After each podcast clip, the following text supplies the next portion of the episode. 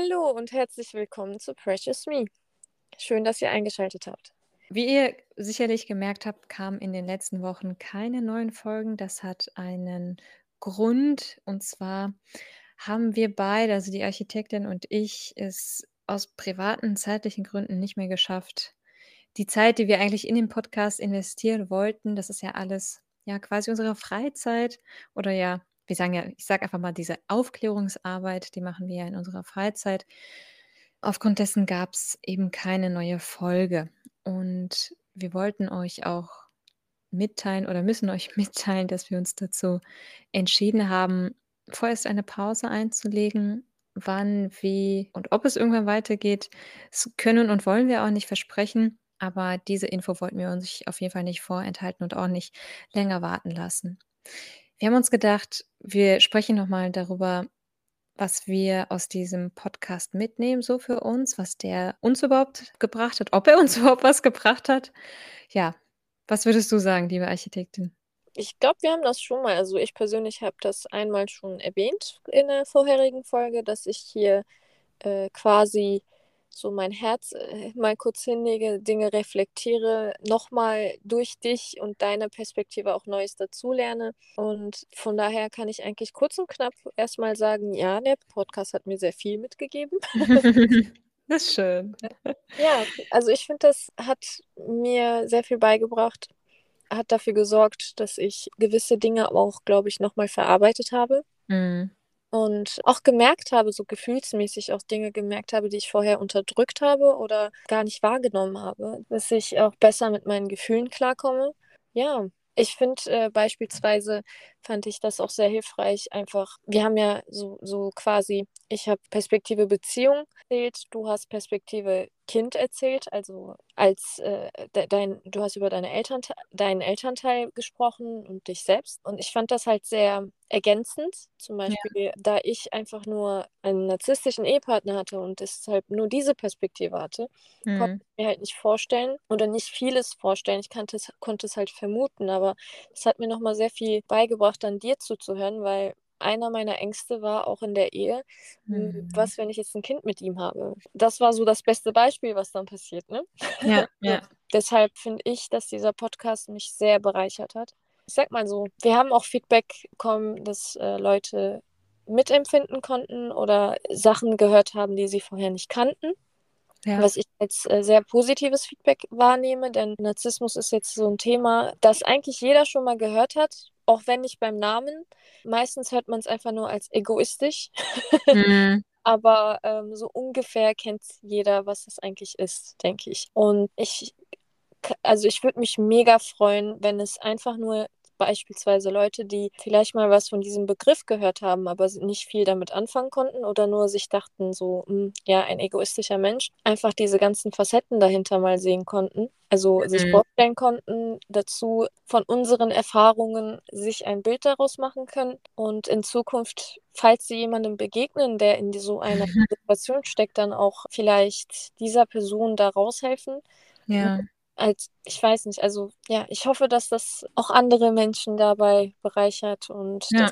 so eine Kettenreaktion auslöst und auch wenn Leute sich äh, selber nicht verstanden, das ist ja so eine Sache, die ich sehr zu schätzen weiß, einfach, äh, dass Menschen um mich herum, besonders du, äh, mich verstehen konnten und dementsprechend äh, mir weiterhelfen konnten in dem Fall und ich mich mhm. nicht alleine gefühlt habe. Und das ist das größte Problem in dieser Situation. Ja, und genau. ich hoffe, dass Menschen, also unsere ZuhörerInnen, sich dabei halt auch verstanden fühlen. Und, ja. das ist auch so ein großer Wunsch von mir bei diesem Podcast. Und ja.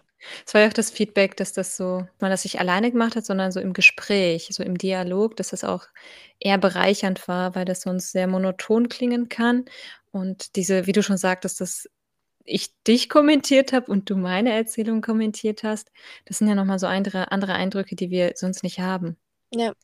Und das würde ich sagen, auch für mich war das ein sehr bereichernder Teil. Ich habe für mich gemerkt, ich habe einfach die Ungerechtigkeit aussprechen können, die ich in meiner Familie nicht aussprechen durfte und konnte, weil meine Ansicht der Geschichte, meine Wahrheit quasi ja als Lüge dargestellt wurde, weil das ja alles nie passiert ist, was ich also vor allem der letzte Teil mit den Waffen oder mit der ne, den Waffen, das waren mehrere, aber nur eine war auf dem Tisch.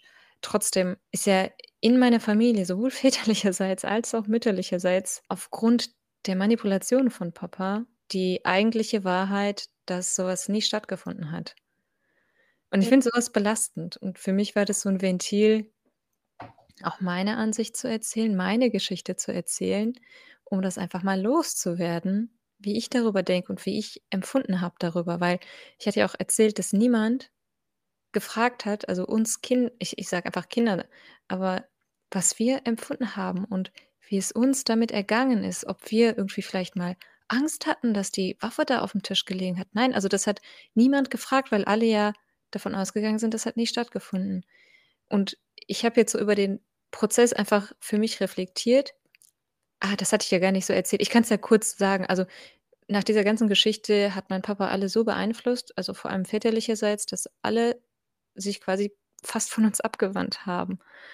Ähm, und dann haben wir alle eingeladen, Tante, Oma, Onkel, Cousinen, Cousins. Also dann saßen wir halt an einem Tisch und haben die Situation erklärt. Und auch da war es war wie eine Mauer, die waren alle so: „Ja, aber wenn er so schlimm wäre, dann ähm, wenn es so gefährlich gewesen wäre, dann hätten die ihn doch in der Psychiatrie gelassen.“ Also, die haben halt versucht, jedes Argument zu entkräften, Immer ne? 'ne Ausrede zu finden. Ja, ja, immer eine. das das ich kann es irgendwo verstehen, die sind emotional mit meinem Papa verbunden, aber auch da, was Papa da noch mal gemacht hat, also, der hat da eine extreme Wand aufgebaut, ähm, und quasi die Familie dazu gezwungen eine Seite auszuwählen und das war seine Seite. Und das war für mich schockierend zu sehen, dass meine Familie sich gegen mich stellt oder gegen uns drei stellt. Das war ein Erlebnis, das wünsche ich niemanden. Aber inzwischen habe ich ja gesagt, kann ich mit Papa in einem Raum sein, mich mit ihm unterhalten. Ich merke aber, wir hatten ja äh, so relativ am Anfang mal die Frage uns gestellt, wie ist das? Können die Personen mit einer narzisstischen Persönlichkeitsstörung sich ändern?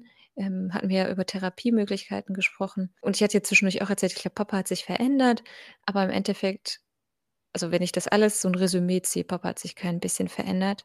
Er hat gemerkt, wie er Menschen mit Mitleid mehr beeinflussen kann, auf seine Seite ziehen kann und macht seine Spielchen tatsächlich einfach weiter. Das ist so leider die traurige Wahrheit, aber für meinen Papa, wie gesagt, Papa ist nur ein Individuum aber für Papa kann ich sagen, dass er sich leider kein Gramm geändert hat. Er ist nur schlauer geworden, wie er mit Menschen umgehen kann, um sie zu beeinflussen und manipulieren.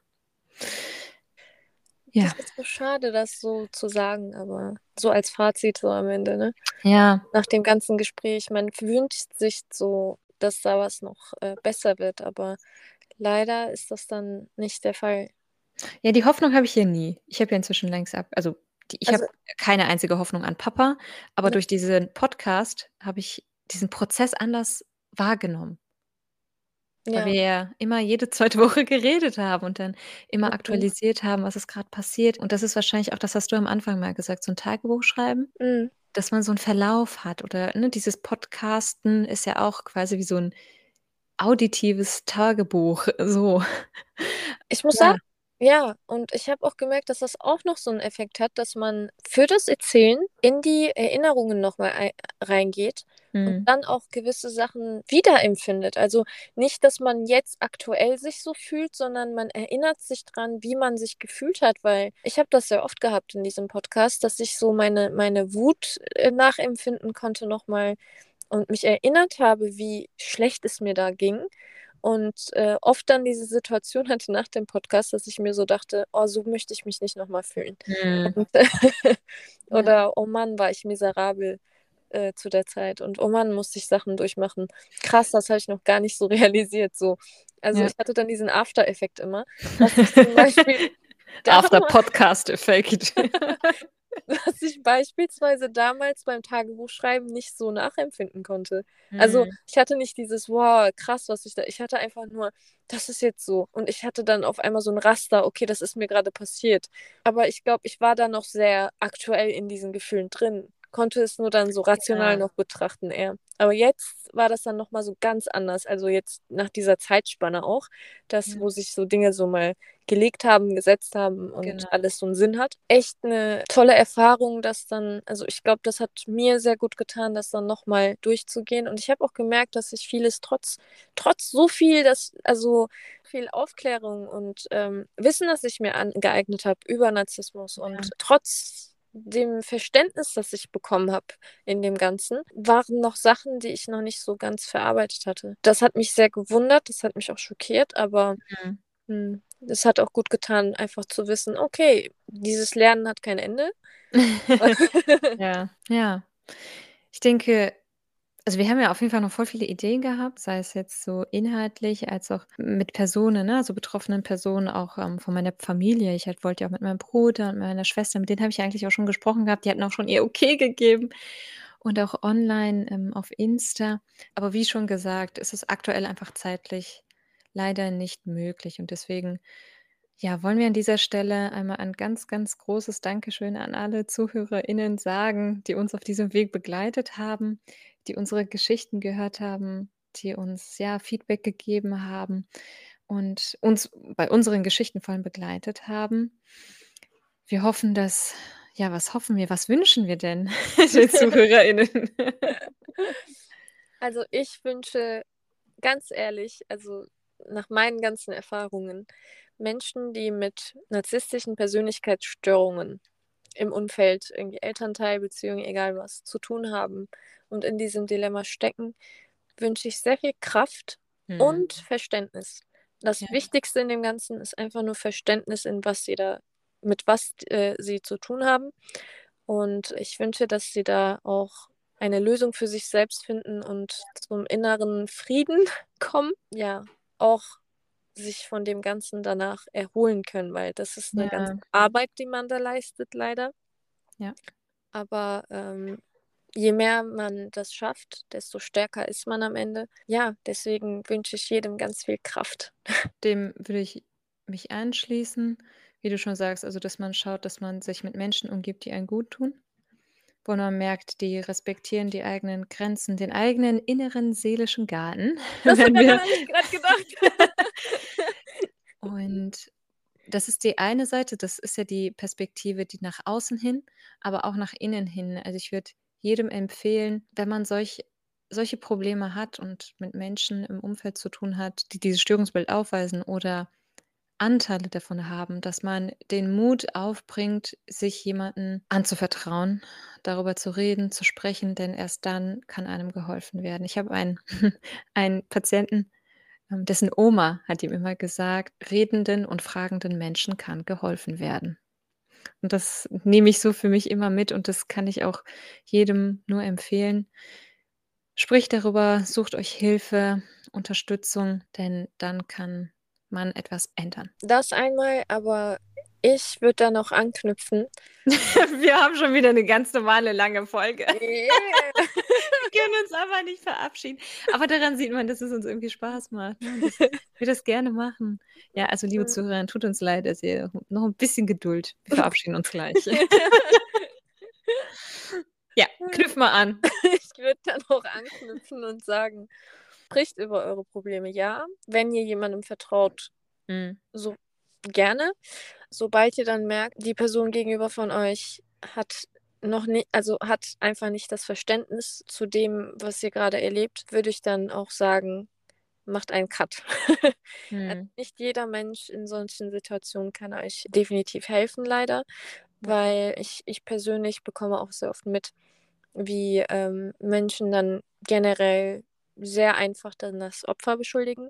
Oh, ja. Am Ende, weil sie ein Victim Blaming. Victim Blaming kann sehr einfach in so einer Situation stattfinden, auch bei sehr bekannten oder Leuten, denen ihr eigentlich vertraut. Familie. ja, Familie. Ist ja bei dir passiert, wie ja. gesagt. Aber das heißt nicht, dass ihr, dass keiner euch zuhören wird. Sucht euch Therapeut oder Therapeutin. Das auf jeden Fall. So. genau. Sucht euch Therapeuten und äh, professionelle Hilfe am besten auch. Also steckt euch nicht in ein eigenes Gefängnis rein, wo ihr einfach nur alleine leidet. Das ist meine, ja. mein Fazit an der ganzen Sache. Ja, ich würde sagen, kommt die Stunde der Wahrheit. Kannst du noch einmal wiederholen? Ich bedanke mich bei allen ZuhörerInnen für die Geduld und das Zuhören und sage ja, hoffentlich bis irgendwann bald in der Zukunft. Hat uns gefreut, euch in unseren seligen Garten mal zu Besuch reinzulassen. Wir schließen äh, die Tür. Alle bitte raus. Alle bitte raus. Ja. Aber wir schmücken den noch ein bisschen mehr und dann seid ihr wieder herzlich eingeladen in Zukunft. Hoffentlich. Genau. Tschüss. Tschüss.